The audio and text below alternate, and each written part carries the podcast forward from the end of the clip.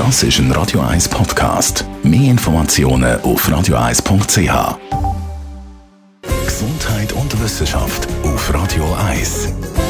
Klirrende Kälte und trotzdem sieht man auch heute von außen Jogger. Wie geht das bitte schön zusammen? Sport von bei diesen Temperaturen, ist das gemeingefährlich? ZUWA, die Schweizerische Unfallversicherungsanstalt, gibt heute im Blick Tipps. Der erste betrifft das Schnaufen. Als Sportler im Winter, wenn immer möglich, durch die Nase schnaufen. Das schont Bronchien vor der eisigen Luft. Mhm, Nasenatmung also. Das heisst aber natürlich auch nicht übertreiben beim Rennen, sonst hechelt man dann am Schluss eben gleich durchs Maul. Aber grundsätzlich mal, welche Sportarten sind denn überhaupt okay im Moment, liebe Suva? Ideale Sportarten auch für den kalten Winter, zum Beispiel Joggen oder Walken, schonend Langlaufen und Wandern. Velofahren hingegen ist eher nicht so geeignet, weil die Fahrtluft den Körper gerade nochmal auskühlt.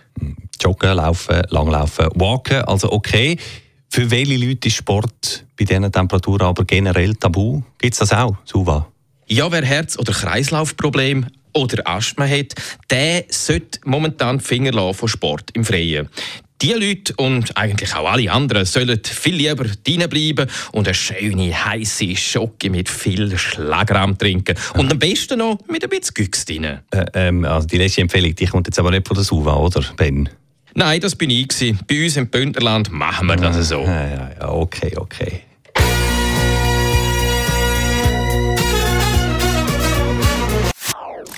Das ist ein Radio 1 Podcast. Mehr Informationen auf radio1.ch.